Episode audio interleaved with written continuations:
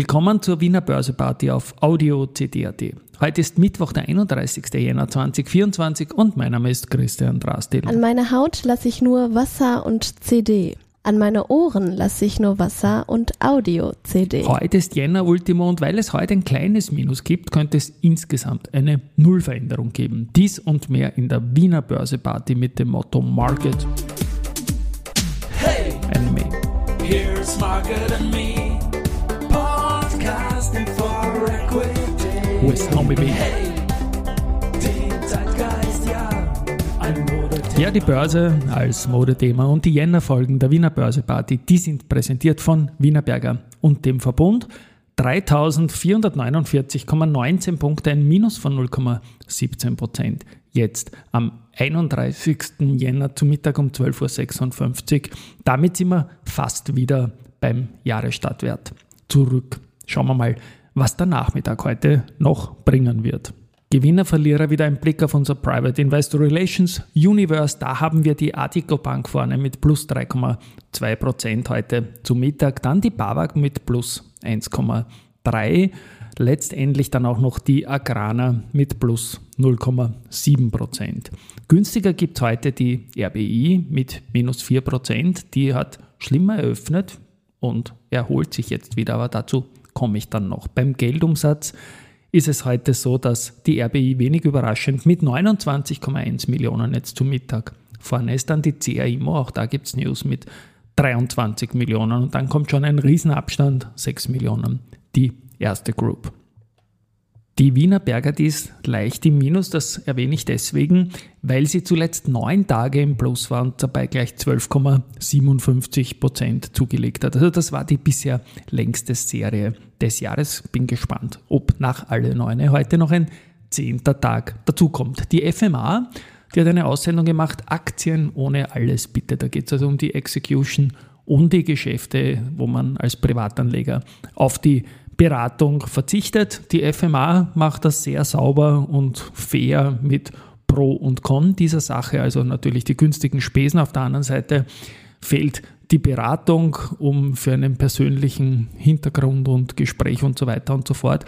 Ich bin der Meinung, dass man besser einschätzen kann, wenn man es für sich selbst macht, als wenn man von einem Berater oder Beraterin vielleicht sogar irgendwo beeinflusst wird oder in eine Richtung gedrängt wird. Aber das ist natürlich typbezogen.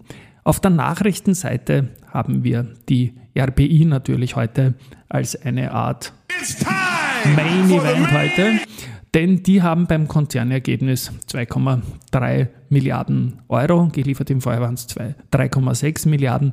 Es bleibt alles rund um die Endkonsolidierung vom Russlandsgeschäft natürlich ein heißes Thema. Dann wartet man auch noch auf die Strabag-Transaktion, da sei der Genehmigungsprozess auf Kurs und alle erforderlichen Unterlagen sind bei den Behörden eingereicht. Das Closing ist noch für das erste Quartal 2024 äh, zu erwarten, sagt der CEO Johann Strobel. Und das ist doch meiner Meinung nach eine gute Nachricht. Die Aktie, wie gesagt, hat im Frühgeschäft deutlich verloren, erholt sich jetzt, war aber eine der besten Aktien der vergangenen Wochen. CIMO hat schwächeres Marktumfeld, so wie alle Immobilienaktien, und einen Konzernverlust wegen Bewertungen. Äh, operativ liegt man aber besser und das EBIT da ist 2023 bei mehr als 300 Millionen und das ist eine Verdoppelung circa, sogar mehr. UBM und Paulus Immobilien äh, haben Anfang Jänner die Mietverträge für die gesamten Retailflächen des Timber Pioneer im Frankfurter Europaviertel unterzeichnen können. Morgen gibt es ja die Roadshow, habe ich gestern schon erwähnt, der Wiener Börse in Kooperation mit Raiffeisen Bank International, diese Austrian Topics Conference. Und da sind einige Unternehmen aus unserem Private Investor Relations Universe dabei. Die Agrana, die CAI Mobilfinger, Polytech Power, Raiffeisenbank International und zum Doppel, ja, zum Doppel ist es auch zum Partnerkreis dazugestoßen, was mich sehr, sehr freut.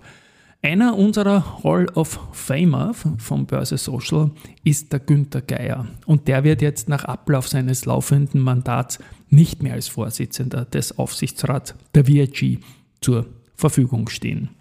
Die Posttochter Bank 99 erhält das Gütezeichen als familienfreundliche Arbeitgeberin und das wurde von der Bundesministerin Susanne Raab verliehen.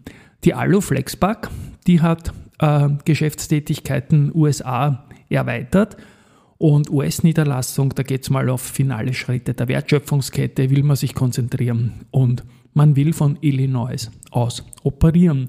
Und dann hat noch die Montana Tech Components Aktien der Montana Aerospace verkauft und da gefällt mir zwei Aspekte gefallen mir da. Zum einen, dass der ähm, Vorstand, nämlich der Michael Pistauer und der Kai Arndt, zugeschlagen haben und sich an der Unternehmung beteiligt haben. Und zum anderen ist auch der Streubesitz von 47,7 auf 49,9 Prozent nach oben gegangen.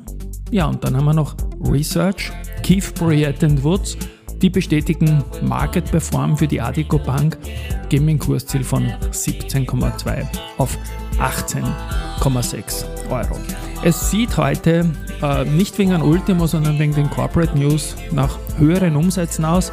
Schauen wir mal, vielleicht geht sich noch ein neuer Umsatzrekord für den auf Tagessicht für den Jänner aus. Viele Tage über 200 Millionen hat es nicht gegeben, aber vielleicht belebt sich das Geschäft im Februar. Tschüss und Baba.